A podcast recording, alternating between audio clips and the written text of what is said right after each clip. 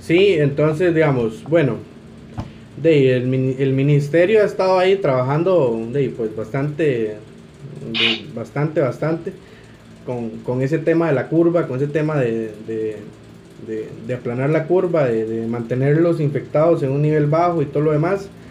Pero también de, o sea, en algunos sectores de Costa Rica, por ejemplo, yo estaba viendo hoy en la mañana las noticias de que en Paquera la gente se, se, se organizó, la gente se organizó para para no permitir que la gente llegara a los lugares, a las playas y todo lo demás. O sea, están regresando y, la gente también pues, haciendo un poco de conciencia, ¿verdad?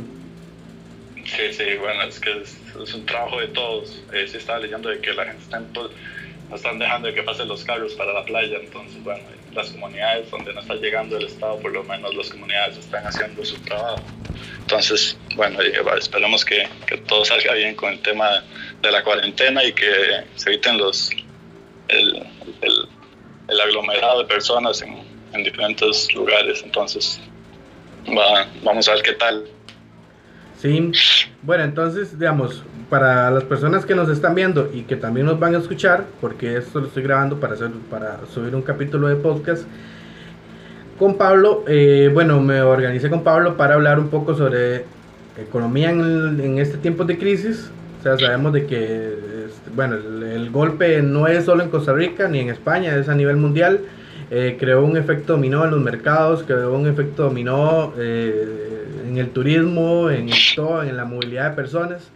Y entonces tenemos una, una coyuntura un poco, un poco dura, un poco, un poco, un poco gruesa, una etapa, unos meses que van a estar muy fuertes en el tema económico y así que, este, con Pablo voy a estar conversando un poco sobre eso. Este, si hay alguien ahí, ya sea de los que están comunicándose, desea hacer una consulta, ahí las estamos, la vamos a estar, la vamos a estar viendo.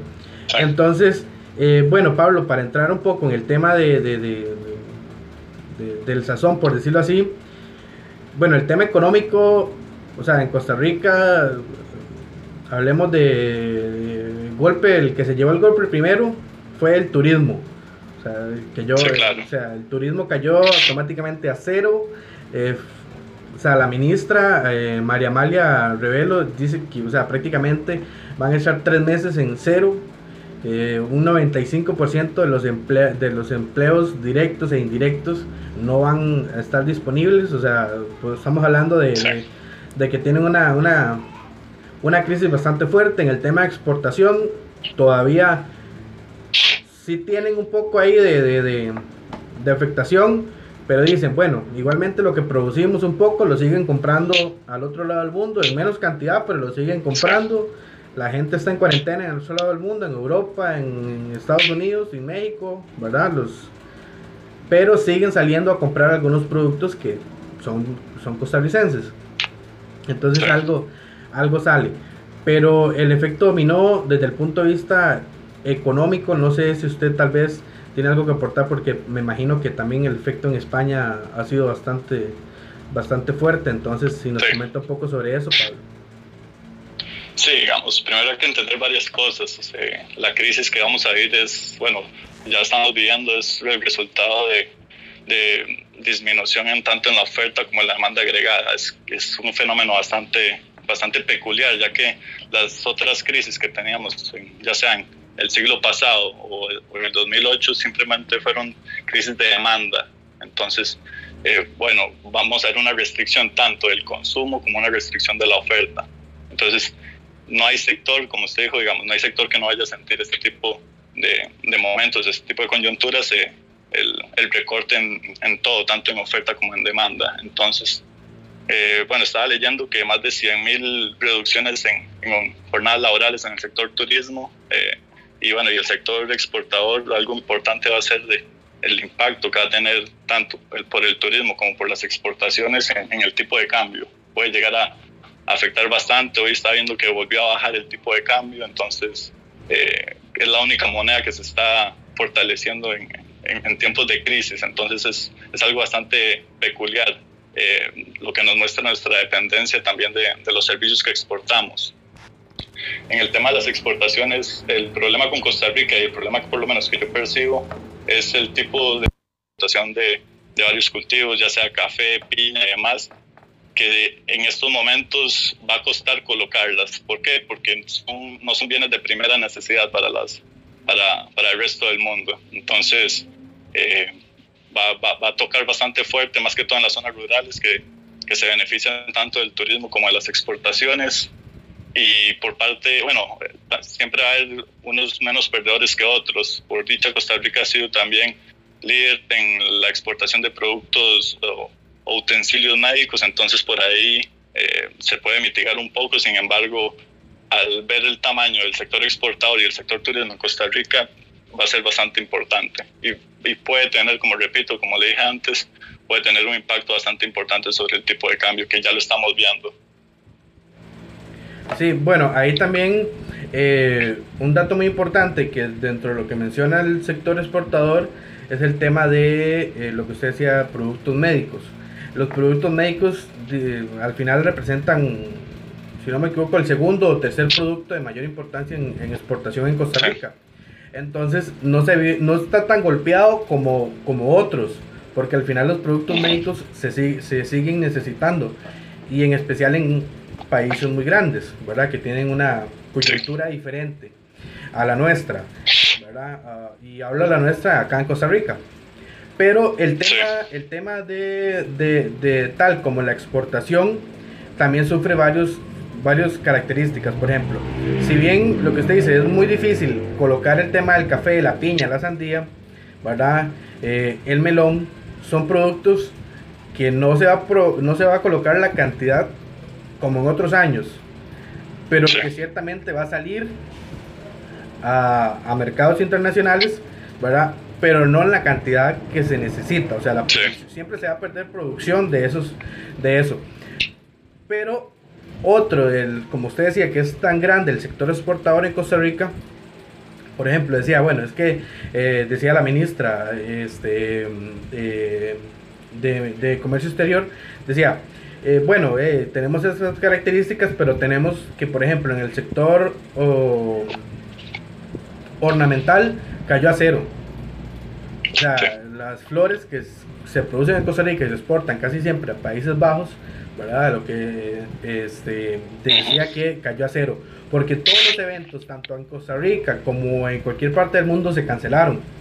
Todos los eventos que tenían que ver con bodas, todos los eventos que tienen que ver con conferencias, ¿verdad? Entonces el sector exportador actualmente lo que sufre es no poder colocar la cantidad posible, la cantidad que necesita y atrasos en el tema de exportaciones.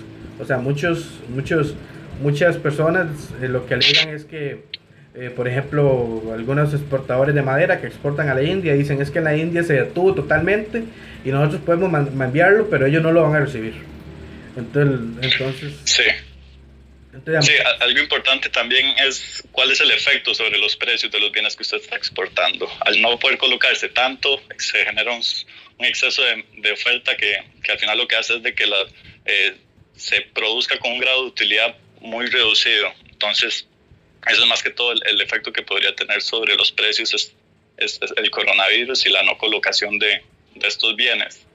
Por parte, volviendo al, tema de los utensilios médicos, hay que, hay que hacer, hacer énfasis en eso por, por el efecto que puede tener sobre las finanzas públicas. Si bien el, si bien es, seguramente este sector no se va a detener, no, no va a ver disminuida su producción, eh, no, no, no, genera recaudación tributaria directa, sí, genera otro tipo de recaudaciones, ya sea por empleo, por consumo y demás. Sin embargo, por impuesto de renta va a ser uno de los sectores que únicamente van a estar creciendo durante este tiempo, pero, pero la recaudación tributaria directa ahí va, va, va a ser pequeña, digamos. Entonces, si bien, repito, es el único que crece, eh, la recaudación y el beneficio para la hacienda pública en estos tiempos difíciles va a ser, va a ser complicada. Sí, y ahora que dice hacienda pública, eh, para ir como tocando los otros temas, ¿verdad? Porque si bien es cierto, eh, este tema que estamos viendo es un tema realista, o sea, tendríamos que ser un poco ciegos en no entender de que la crisis golpea al sector turismo, al sector exportador y que eh, y toda la cadena que puede existir en eso. ¿verdad? Pero también está el tema de políticas públicas, de las políticas públicas que han implementado mediante la crisis.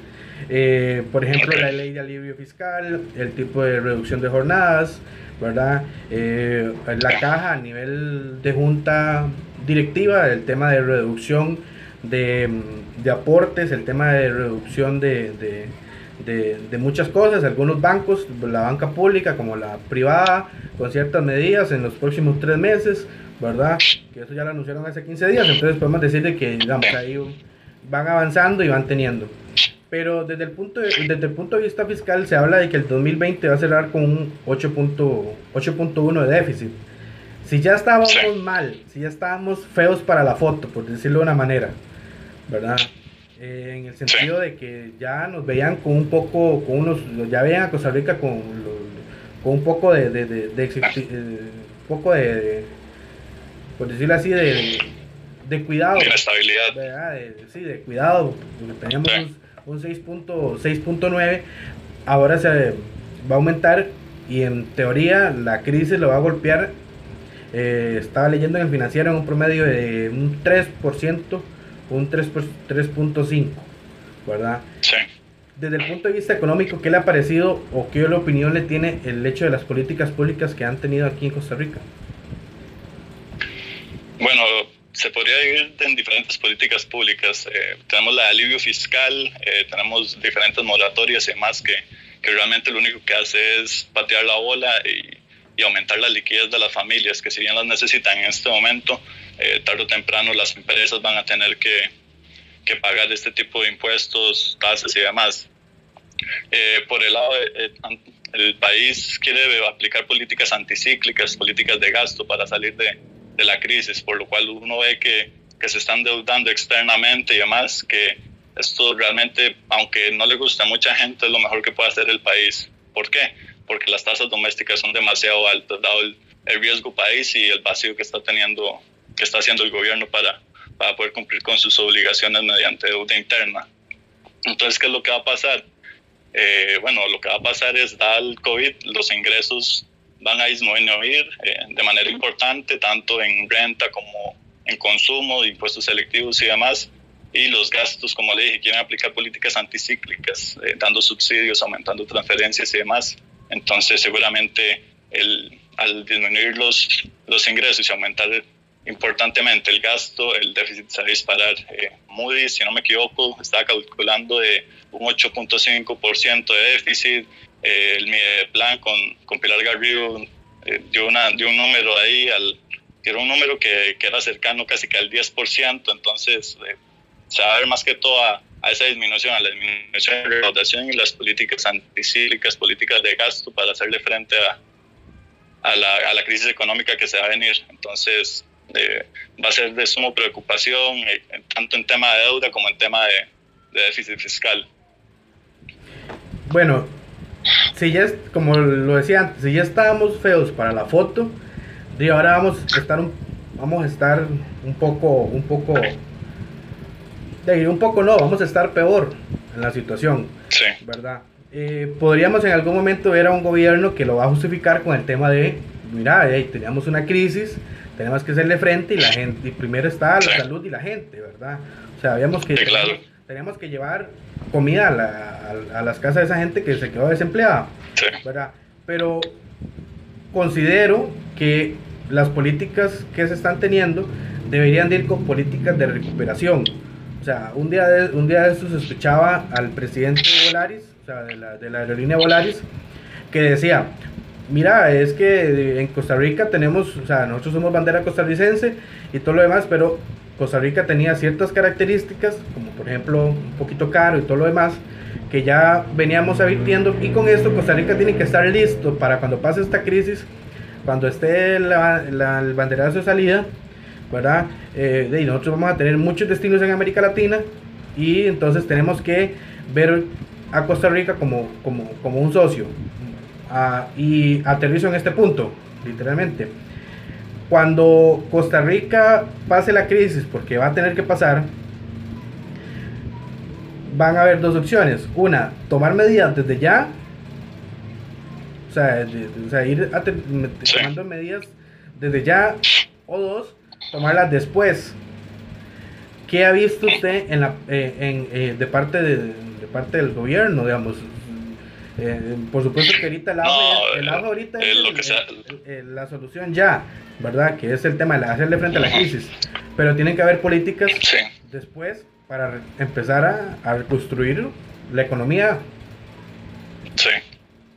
No, lo, lo, lo, que se ve, o por lo menos lo que, lo que se publica diariamente es de que se va casi que al día con día con las diferentes políticas. Se puede notar esto claramente en el día que se, que se aplica el decreto para reducción de las jornadas laborales y una semana después se aprueba el, libro del, del, Fondo de Capitalización Laboral. Eh, lo mejor hubiera sido que hubiera sido coordinado entre las dos partes para que las personas que se reducían sus jornadas laborales pudieran retirar eso de un solo. Entonces tenemos, bueno, hay un rezago de una semana con ese tipo de políticas. Eh, y bueno, lo que usted habla, eh, deben tomarse medidas estructurales eh, que, no son, que no son fáciles de tomar. Entonces, bueno, por lo menos para los primeros o para los próximos tres meses, a partir de hoy, no, no se da un, mapa, no se da una ruta, no se conoce la, el, destino que va a llevar la economía ni las políticas públicas del gobierno. Eh, sin embargo, bueno, lo que se percibe, lo, por lo menos lo que percibo es de que se va trabajando al día con día, día con día, lo que vaya saliendo y, y vamos a ver qué sigue en los siguientes semanas, en los siguientes meses.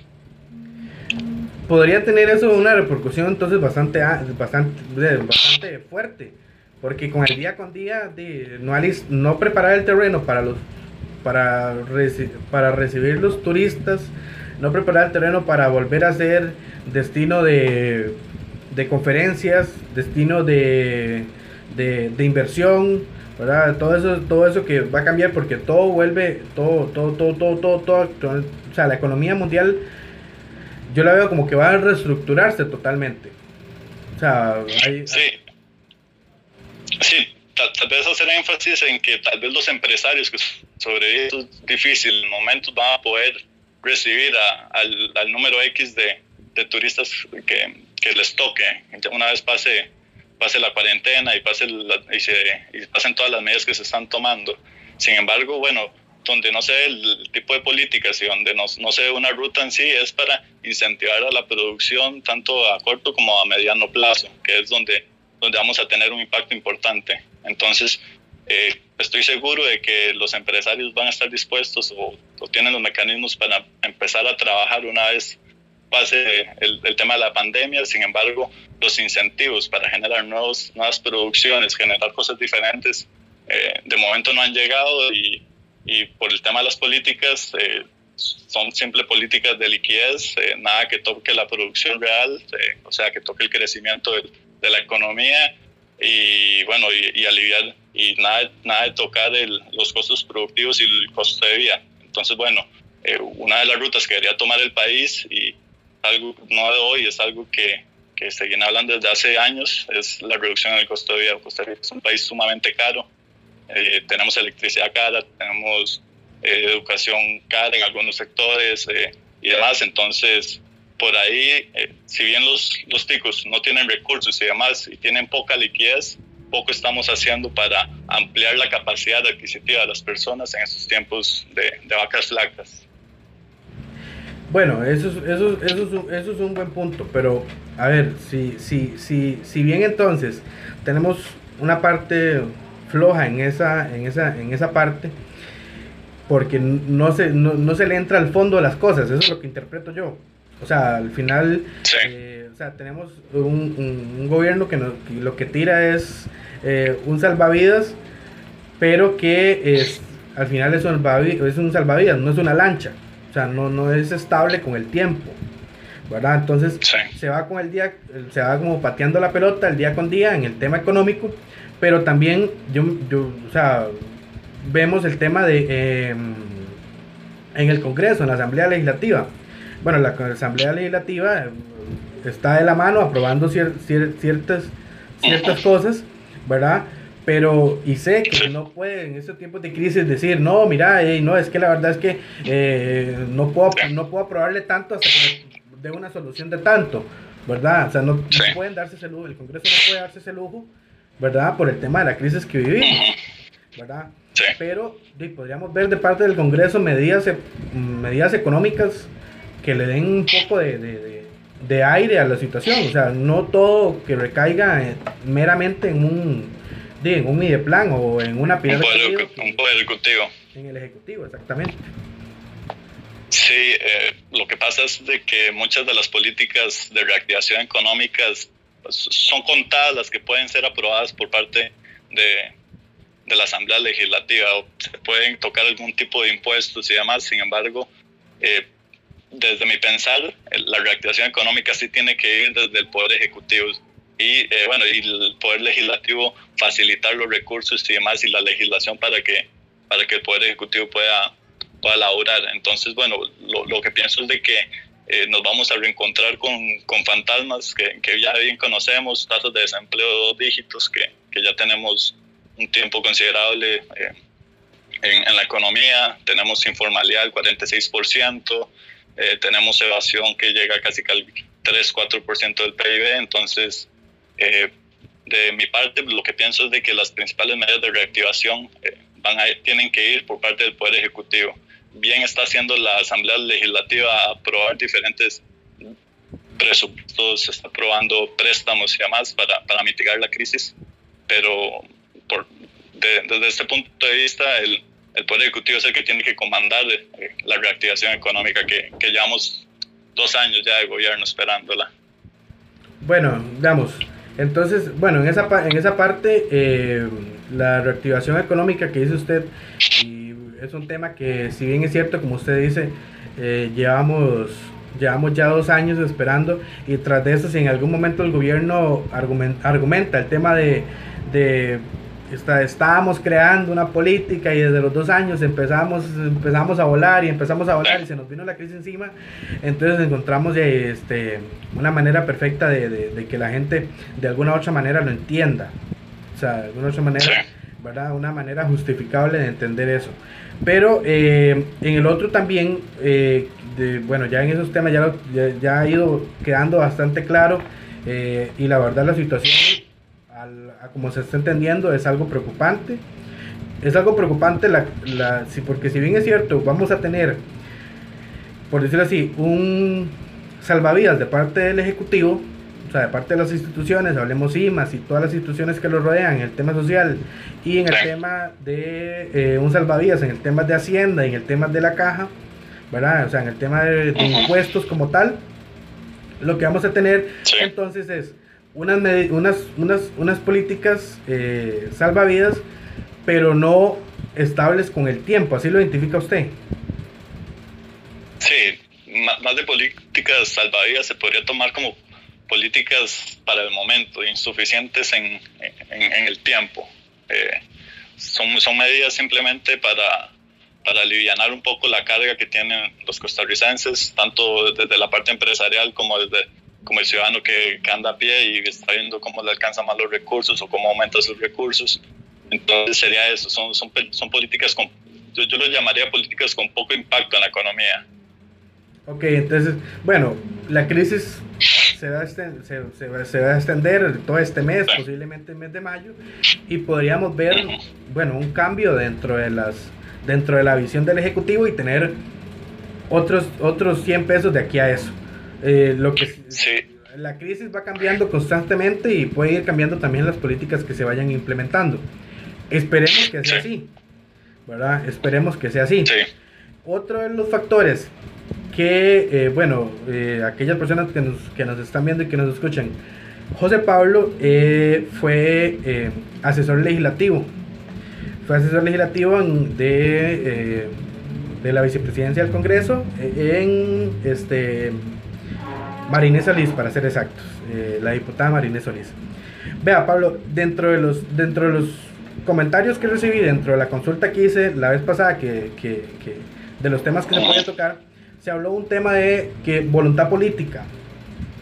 A ver, siento que nosotros conocemos un poco el contexto que se vive dentro del Congreso, ustedes desde el punto de vista de asesor y yo desde el punto de vista técnico, que sabemos de todo cómo se maneja un poco el, un poco porque es muy amplio, o sea, no, no, no, puedo decir que soy experto en el tema, pero o sea, sí es un muy amplio el tema legislativo. Y más de uno y más de una persona decía, y más de una persona, y yo también me puse a pensar y dije yo, mira, sí es cierto, o sea, es cierto. El tema de voluntad política, o sea, tenemos, tenemos un Congreso que ha estado dándole al Ejecutivo herramientas para sobrellevar la crisis. Tenemos un Ejecutivo que aprovechó las, las, eh, eh, las extraordinarias para poner una agenda en pro de la crisis, ¿verdad? Para atender la crisis. Pero ¿qué pasa en el Congreso en el tema de voluntad política, porque muchos decían, bueno, ¿qué pasa si, si, si, siempre fuera una crisis? ¿Qué pasa si, si el Congreso entendiera que las leyes eh, se necesitan pronto, se necesitan ya y no se atrasan los años que se atrasan o la discusión tan amplia que sean algunos que algunos terminan en, en, engavetados? No sé. No, aquí lo que se ha notado es eh, voluntad política desde el, desde el caso 1 hasta el caso 430 que llevamos hoy. Eh, y, y, es de aplaudir, la verdad. Se ha aprobado de manera rápida diferentes proyectos de suma importancia, préstamos, ahora viene eh, una reforma del reglamento. Entonces, bueno, habría que volverse a, después de la del 49, en Figueres, en la junta directiva, la cual mandaba el país, dijo eh, pongámonos a trabajar y dejemos la política para después. Eso por lo menos es lo que, las señales que manda eh, el Poder Legislativo en este momento. Vemos proyectos aprobados de manera unánime, eh, con, con pocos votos en contra, con pocas mociones y demás. Entonces, la voluntad política creo que es lo que está lo que está llevando por buen rumbo las pocas políticas públicas que se están aplicando a hoy, digamos. Entonces, eh, están, se, ve que la voluntad política está existiendo en este momento, por lo menos. Sí, no, pero digamos, existe y pienso que, digamos, la Asamblea Legislativa ha tenido un papel muy importante en la crisis. O sea, indiferentemente de la bancada, del color o la bandera, como usted dice, eh, pocas mociones, mucha rapidez, el tema de, de, de, sesionemos específicamente con una agenda muy, muy, muy corta, ¿verdad? Pero, ¿qué pasa con la voluntad política en otros, digamos. Por ejemplo, ¿qué pasa cuando pase todo esto y se necesite, mm, eh, llegue, el, llegue un proyecto tal que es de, que igualmente es de mucha importancia? O sea, la discusión posiblemente se va a prolongar más y todo lo demás. Entonces, dice, muchas personas, muchas personas podrían pensar, bueno, mira, es que la voluntad política ojalá fuera como en tiempos de crisis, para que diera la rapidez a los proyectos que se necesitan, por decirlo así. Sí, no, yo, yo sinceramente creo que la voluntad política va a tener que, aguantar mínimo un año. Eh, es toda razón no solamente del coronavirus, sino de las consecuencias del coronavirus. Eh, una vez pase el, tema de las restricciones de movilidad y demás, eh, vamos a tener una caída del PIB, no, no, no sabemos de cuánto, no se ha cuantificado o, no, se ha, no se ha proyectado la magnitud económica que esto va a tener. Entonces, eh, por lo menos hasta finalizar este año, eh, los diputados se van a encontrar con, con una crisis económica, con un alto desempleo, alta informalidad y demás que, que va a tener o va a necesitar voluntad política que esperemos que, que se encuentre en este momento. Pero sí, eh, la voluntad política va a tener que, que, aguantar lo que queda del año, por lo menos, dar, dar el impacto económico que puede tener más allá de la pandemia. O sea, vamos a tener, o sea, vamos a tener el, tanto el poder ejecutivo como el poder legislativo, o sea, van a tener que jalar para un solo lado por un buen tiempo, o sea, independientemente de si sesiones ordinarias o extraordinarias, por los efectos que puede tener esta crisis. Sí, los legisladores van a tener que priorizar una vez pase el periodo extraordinario, entonces eh, ahí, ahí es donde, donde, donde se va a reflejar la, verdad política, si, si, bien siempre va a haber mociones o impedimentos para que los proyectos avancen, eh, la, la, mayoría yo creo que siempre se va a tener para los proyectos de, de importancia, los proyectos que vengan a, a disminuir los, los, los, indicadores preocupantes. Sí, bueno, en ese, bueno, eh, la crisis la crisis por el COVID puede decir que va a tener, está teniendo y va a tener un impacto muy fuerte posiblemente durante, mm, o sea, depende de las es que también depende mucho de las políticas que el Ejecutivo vaya a implementar. O sea, va a importar tanto eso, o sea, va a importar tanto las políticas económicas y políticas eh, sociales y políticas eh, en general que pueden llegar a tener el poder, las del Poder Ejecutivo como el Poder Legislativo, de que van a determinar cuánto va a durar esa crisis en realidad. O sea, la crisis sabemos que va a durar mucho. O sea, sabemos que la crisis va a durar eh, de aquí a 3, 4 meses. Un año casi. Pero los efectos de esa crisis, o sea, hablamos, eh, perdón, especifico, la crisis de salud, por decirlo así. Sí, sí, sí. 3 a 4 meses, ¿verdad? Pero los efectos económicos, o sea, los efectos económicos pueden durar hasta un año. Y si las políticas no son las correctas, puede durar hasta más. Sí, sí, eh, sí, como usted decía, digamos, los efectos económicos van a estar durante un año, en el mejor de los casos, y si es que el, Ejecutivo toma la, la, riendas o toma las políticas adecuadas para, para salir de la crisis. Entonces, bueno, eh, como le dije, lo preocupante es de que, por lo menos desde la parte económica, es de que no sea una, una hoja de ruta, no se está hablando eh, a tres meses, a dos meses, se está hablando del día con día, entonces ahí es donde está lo preocupante. Eh, y bueno, tanto los consumidores como los empresarios necesitan ajustar expectativas y, ver por dónde, cuál va a ser el rumbo que va a tomar el país y, y con eso determinar confianza. Confianza que ya venía por los suelos, la confianza del consumidor, si bien venía subiendo, ha tenido bastante, bastante tiempo bastante baja, eh, la confianza del productor es bastante baja también, las cámaras están bastante indispuestas a, a la inversión por el miedo a las políticas fiscales y demás. Entonces, por, por, ahí podría ir, digamos, va a ser un año donde los problemas económicos en, en, la actividad misma van, a estar, van a estar presentes siempre, por lo menos. Sí, bueno, dice un comentario de Anthony97, dicen que según calificadores el PIB podría caer 1.5, bueno, yo creo que 1.5 es el mejor de los casos. Sí.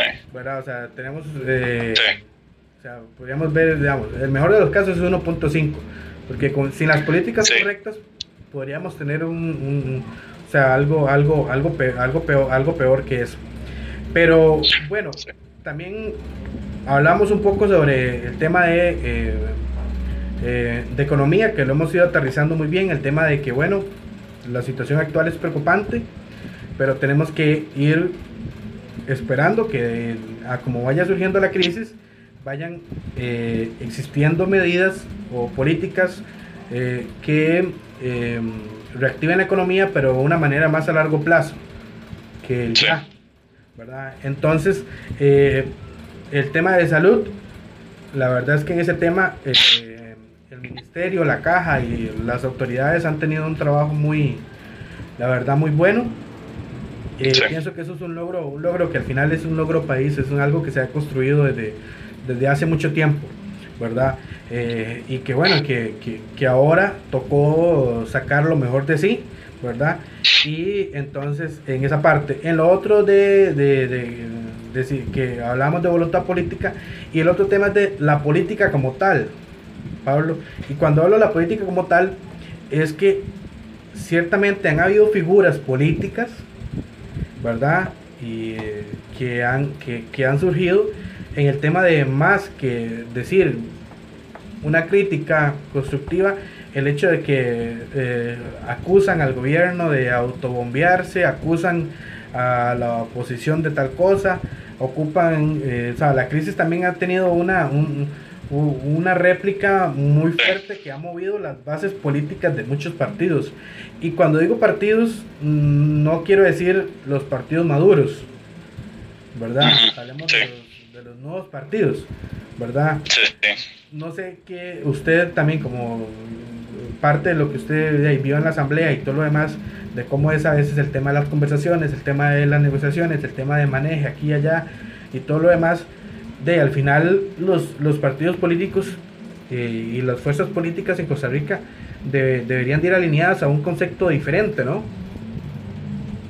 Sí, el, show político siempre va a existir. Eh, sea, tanto de oficialismo como oposición, partidos antiguos, partidos nuevos, el show político siempre va a haber alguien que, que se quiera apropiar o, o, quiere sacar frutos políticos de, de este tipo de situaciones y no solamente lo vemos en Costa Rica, en la mayoría de países en el mundo eh, pasa eso, las oposiciones atacando el gobierno y el gobierno eh, aplaudiendo, tirándose flores por, por, el manejo de, las, de la situación. En el tema de, eh, caemos de nuevo en, en, el tema de la, de la voluntad política. Eh, creo que lo que ha habido hasta el momento ha carecido tal vez de, obstáculos y además por la misma voluntad política. Eh, vemos negociaciones sumamente rápidas, vemos tramitación de proyectos sumamente rápidas que, que es, si bien tenemos ya las eh, en el pecho eh, y contra la pared, eh, son, son sumamente necesarias para tomarlas y ahí es donde los tomadores de, de, decisiones han, han, han, metido un buen gol, por ahí, por ese lado sería. Entonces sí, el tema de, del show político siempre va a existir y, y lastimosamente eh, tiene frutos de ganadores o perdedores dependiendo de cómo se maneje la crisis. Y, y bueno, solo el tiempo va a decir eh, qué tanto se trabajó bien o qué tanto se trabajó mal, tanto de oposición como del oficialismo. Entonces, bueno, eh, por, ahí iría, por, ahí iría el tema de la Asamblea Legislativa, negociaciones y demás. Eh, siento que todo va bastante rápido, que todo bastante light, que, que en, otras en, en otras circunstancias no iría de esta manera. Siempre siempre los proyectos tienen obstáculos, eh, duran meses aprobándose y demás, entonces eh, de momento si habría que ponerle una nota al poder, al poder legislativo creo que sería un 100, digamos, eh, mejor no han actuado y bueno, por lo menos es lo que hay hasta el momento. Sí, bueno, dice Ande-Quesada. A mi parecer el gobierno no ha actuado tan mal. No, no, no, por supuesto que no o sea, no, no. hablamos de que el gobierno ha actuado mal, ¿verdad? Eh, sí, eh, eh, digamos, el, el, comentario está en el tema de que la crisis actualmente, el tema de salud va a durar 3, 4 meses, pero el, la red, o sea, el, terremoto económico que se vive, van, se van, vamos a ver efectos de aquí a un año. Entonces, ya hay que ir pensando en esas, en esas medidas económicas para hacerle frente porque no va a estar el gobierno, el gobierno tampoco va a poder estar un año subsidiando a las familias, ¿verdad? O sea, sería algo catastrófico en el tema de economía, ¿verdad? Entonces, eh, y en el tema de reactivación, el tema de estar listos cuando se dé el banderazo de salida para ganarle eh, los, las inversiones, para ganarle los turistas, para ganarle eh, todo lo demás a, la competencia que tenemos, por ejemplo, como con Panamá, como, ¿verdad? como con México, ¿verdad? o sea, llevarle una ventaja a esos países de la región en decir, nosotros hemos, llevamos bien la crisis de salud y estamos listos para reactivarnos económicamente, ¿verdad? En el tema de de voluntad política, como dice usted, Pablo, y la verdad es que el Congreso sí ha tenido bastante voluntad política. Alguno que otro, que, que alguno que otro show político, ¿verdad? Digamos, Jonathan Prendas, ¿verdad? Entonces, eh, que, que, ha tenido ahí algunos eventos vergonzosos, porque no, no, hay, no hay como otra, otro, otro nombre para eso, ¿verdad? Pero, este, de ahí, en el tema económico, en el tema político, creo que que, hemos aterrizado bastante bien el tema de, analizar un poco las, las políticas y también de que se necesitan políticas no solo a nivel de Estado, sino también a nivel eh, de, por ejemplo, municipales. ¿verdad? Sí, claro. O sea, las políticas municipales. En el caso en especial de San Carlos, eh, hasta el, si no me equivoco, hasta el 13 va a haber una rueda de prensa que, donde van a anunciar medidas para hacerle frente al COVID. Yo las considero un poco, un poco, un poco, un poco tarde, un poco, un poco lerdo, ¿verdad? Pero las, las medidas también municipales, porque al final tenemos, como usted decía, Costa Rica es algo muy grande, tenemos los impuestos municipales, tenemos los impuestos eh, de gobierno, entonces en un lado nos aflojan un poco el mecate, pero por el otro lado eh, también necesita políticas un poco claras, ¿verdad? Sí. Sí, hay, hay, uno de los problemas es de que ya han pasado 30 días desde que se dio el primer caso. Eh, las políticas van a, no, es posible que las políticas se, se planteen 30 días después de que ya tiene la, la crisis, eh, cuando ya tenés eh, un alto desempleo en la zona, cuando ya tenés hasta mismos casos de coronavirus en el cantón y demás. Entonces, bueno, las municipalidades debieron ser las primeras en, en tomar estas, esta, esta iniciativa y y modificar los, las tarifas y, los diferentes impuestos que tienen a su poder. Entonces, bueno, por lo menos por parte de las municipalidades, bueno, mejor tarde que nunca, se podría decir, porque eh, bueno, a nadie le queda mal una reducción en, el tema de patentes y demás, entonces por ahí lástima el tiempo, ahí es donde hay que, donde hay que poner los puntos en el tiempo en el cual las políticas se están presentando, sin embargo, bueno, por lo menos están llegando. Sí, bueno, como usted decía, lástima el tiempo, porque eh, si bien de San Carlos, eh, San Carlos eh, es una zona muy productiva, ¿verdad? O sea, se reconoce por el tema de, de producción, y también tenemos focos de, de, turismo muy importantes. O sea, y cuando digo, o sea, o sea, estamos hablando de la fortuna, estamos hablando de las termales de la Palmera, estamos hablando de, de tours en diferentes lugares y al final eso trajo para muchos negocios un golpe muy fuerte, no solo en la fortuna, sino en general, o sea, es, o sea el golpe de la crisis se da en general, ¿verdad? Entonces usted decía, bueno, mejor tarde que nunca, pero sí, sí, sí estamos hablando de más de un poco, como una semana, o sea, como un mes y una semana después ver las medidas. No digo que no se hayan presentado porque sí eh, se presentó un proyecto ahí de ley que lo presentó María José, ¿verdad? Pero siempre, este, ¿verdad? Eh, lo presentó eh, de forma compartida con la Municipalidad de San Carlos, pero sí las políticas de impacto del momento sí no, no, no, no, no se dieron de algún, con, la facil, con la rapidez que se esperaba, por decirlo así. Sí, eh, y bueno, y creo que un resumen podría ser la, eh, es la falta de políticas reales, tanto municipales como legislativas y desde el Poder Ejecutivo. Creo que eso es lo que, lo que está faltando. Eh, se está tratando de mitigar la crisis, pero no se sabe qué hay después de la crisis, qué viene después. entonces, bueno, por ahí es donde, donde falta, falta poner, poner todo sobre la mesa y, y saber para dónde nos dirigimos, más que todo. Sí, Pablo, desde el punto de vista económico y para ir cerrando ya por los, eh, así de rápido, ya pasamos de los 40 minutos la conversación, muy buena por cierto, ¿verdad? Y, y, los, y, los, y los comentarios. Eh, bueno, nos llegó un comentario ahí, dice, no quiero justificar, bueno, Isaac Vargas, no quiero justificar a la MUNI, pero fijo, elaborar políticas municipales no es sencillo, todo lleva su tiempo. Bueno, sí, efectivamente, todo lleva su tiempo. La cuestión con el tema municipal es que, eh, ellas tienen, eh, no tienen por qué aplicarse a las políticas, a algunas políticas que ha dado el Ejecutivo. O sea, el, Código Municipal les da una potestad, una autoridad diferente, ¿verdad? Pero esa misma autoridad diferente, por eso se llama gobierno local. O sea, si el gobierno tomó medidas de manera extraordinarias, el, la municipalidad podía tomarlas de manera extraordinarias.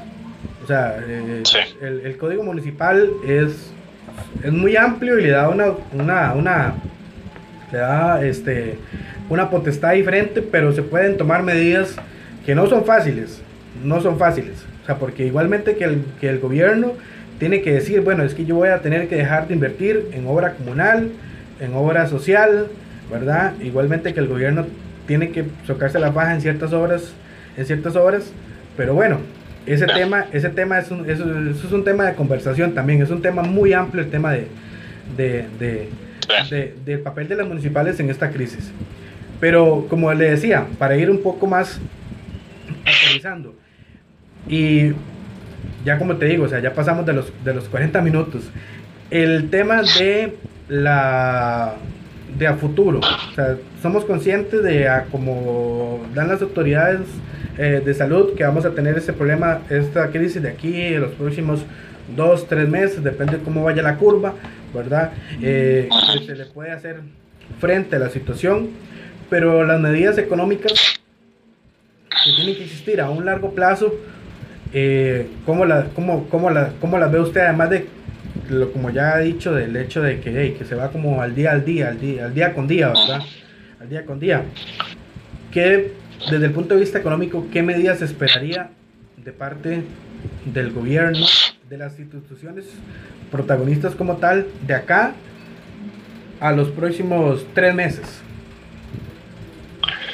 Bueno, más que todo esperaría políticas que hayan en el lado de reducción de los, del costo de vida y los costos de producción. Eh, bueno, eso es una demanda que, que, la mayoría de la economía la ha estado haciendo año tras año, sin embargo, las políticas que llegan al Parlamento el oficialismo no las apoya o, o, se quedan trabadas en, en, alguna instancia de la Asamblea Legislativa. Hay que se le está dando liquidez a las personas en estos difíciles momentos de crisis, entonces eh, hagamos que las personas tengan liquidez y que les alcance más, eh, les alcance más con el poco dinero que tienen, puedan comprar más cosas y demás, entonces eh, por ese lado podría trabajarse bastante y bueno, se reducen los costos, la, reducir los costos de, contratación y además existen algunas partidas y algunos impuestos hacia los patronos que van a instituciones como el como el Limas y demás, que, que al final lo que hace es, encarecer eh, los costos productivos y los precios que al final todos los ciudadanos,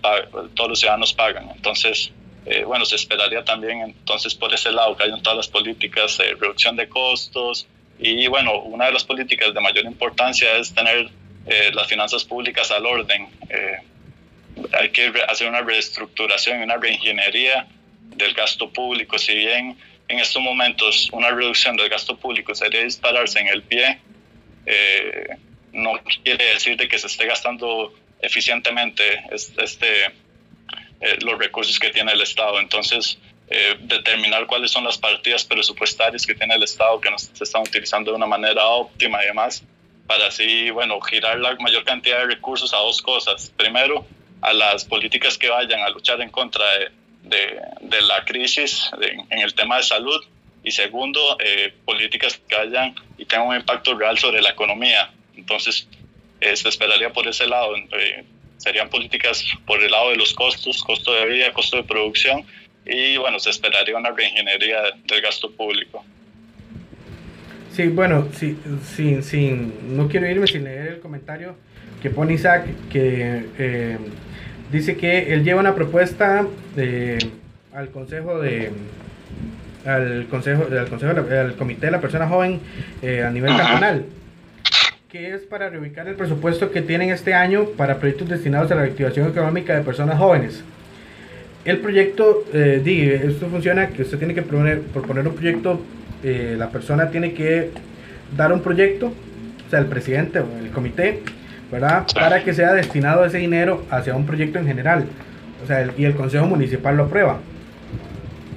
Dice que, bueno, este año sí que tenía, serían unos 10 millones de colones.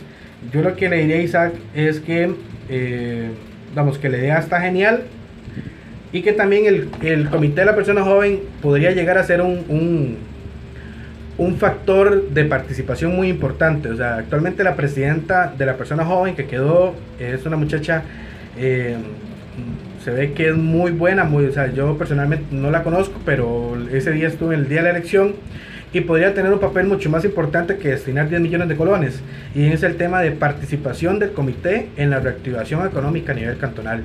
O sea, el comité puede participar con las cámaras, el comité puede participar con las cooperativas, el comité puede participar con, con la empresa privada para tener un papel mucho más importante. Eh, desde el punto de vista de participación juvenil. Entonces, por ahí, ahí se podría ampliar un poco más, pero es un tema bastante importante. Sí, es sumamente importante, diría yo. ¿Por qué? Porque los focos de desempleo se centran en las personas menores de 35 años. Las personas de menores de 35 años representan más del 70% del desempleo. Entonces, bueno, por ahí es donde se, se puede empezar a atacar desde los gobiernos locales, los pequeños comités y demás, para, para sacar adelante las diferentes economías, tanto la economía local como la economía nacional. Eh, bueno, exactamente. Eh, yo voy a decir que bueno, el comité actual es un comité muy bien formado, o sea, hay unas, eh, son jóvenes, hay una variedad de jóvenes que han sabido, que han sabido llevar y creo que con esta propuesta que tiene Isaac se alinean un poco, se alinean muy bien al tema de la crisis, al tema de lo que necesita y a lo que decía usted si, la, si, el si el comité de la persona joven podría llegar a participar con, en coordinación para creación de, de, de, políticas o, o, que vaya ahí con el, con el sello del comité, ¿verdad? Con el sello del comité. Eh, en las políticas que van a creer las, las diferentes cámaras, ya sean, eh, bueno, las cámaras de comercio, de turismo, de industria, eh, las políticas que van a creer las cooperativas, la empresa privada, la empresa turística, ¿verdad? Todo lo demás, podría haber una participación muy importante para traer al final ese foco importante de desempleo, o sea, atraer esa, esas personas que están desempleadas, que como usted dice, la mayoría son personas jóvenes. Entonces, ahí por ahí también tienen una herramienta bastante, bastante fuerte, pero que, diga, que en estos momentos ahorita nada más estar un poco para, para hacerle un poco frente al, a la crisis de salud, quedándose en casa y, y siguiendo los protocolos en el caso de no, de no, de no salir. Pero vean, ya para que me, para que me vaya cerrando, ¿cómo está la política en, en España? ¿A dónde lo dejan salir? ¿A dónde no? Bueno, ahora digamos, nada más se puede salir en caso de, ir al trabajo, en algunos casos, eh, ir a farmacias, a supermercados y demás, pero bueno, eh, continuamente uno ve a policías que para gente y le demás y le pregunta que para dónde van, que eh, y obviamente tienen que, que, determinar y decirles quién, para dónde es que van realmente. Entonces, las políticas de movilidad son bastante limitadas y y bueno, y la cuarentena, como dije antes, ya se extendió 15 días más, entonces 15 días más de únicamente poder salir para, para ir a la farmacia, para ir al supermercado. Eh, bueno, dejan salir para, pasear el perro, se puede, si uno tiene el perro, le dejan, dejan que pase el perro, pero eh, bueno, se mantienen por lo menos de momento. Y todavía sigue manteniendo el, tema de los aplausos. Sí, sí, sí, todos los días. Ahora, al cambio de horario, eh, hace que nos veamos las caras, por lo menos, de un balcón a otro. Eh, a, las 8, a las 8 de la noche, todos los días, se, se y se aplaude alrededor de 5 minutos por, por toda la gente que está trabajando en la crisis. Bueno, Pablo, muchísimas, muchísimas gracias. Entonces, eh, pues llegamos a la conversación, pasamos los 50 minutos de conversación bastante provechosos. Van a seguir más espacios todavía, un poco a la distancia, ¿verdad? Pero este, esperando que, que, esto pase pronto porque eso es un tema que pues, va a tener bastante conversación durante, los, durante las próximas semanas. Así que muchísimas gracias. Eh, bueno, yo aquí, eh, para las personas que nos escuchan y que nos ven, Pablo eh, está estudiando en España, es economista, graduado de la Universidad Nacional fue asesor legislativo y está estudiando en España. Pablo, ¿es, ¿qué está estudiando para que me, para no...? Es, es un máster en políticas públicas y sociales. Ok, casi nada, casi nada, Pablo. Así que bueno, Pablo, muchísimas, gracias y esperamos eh, seguir en contacto. Por ahí, eh, gracias por la invitación y, y, cuando quiera hablamos de nuevo y, y, y, compartimos un poco más de política que, no, que nos rinde que nos rinde, ¿verdad? Casi nada. Muchísimas gracias. Bueno, gracias a todos. Hasta luego. Por allá. Chao.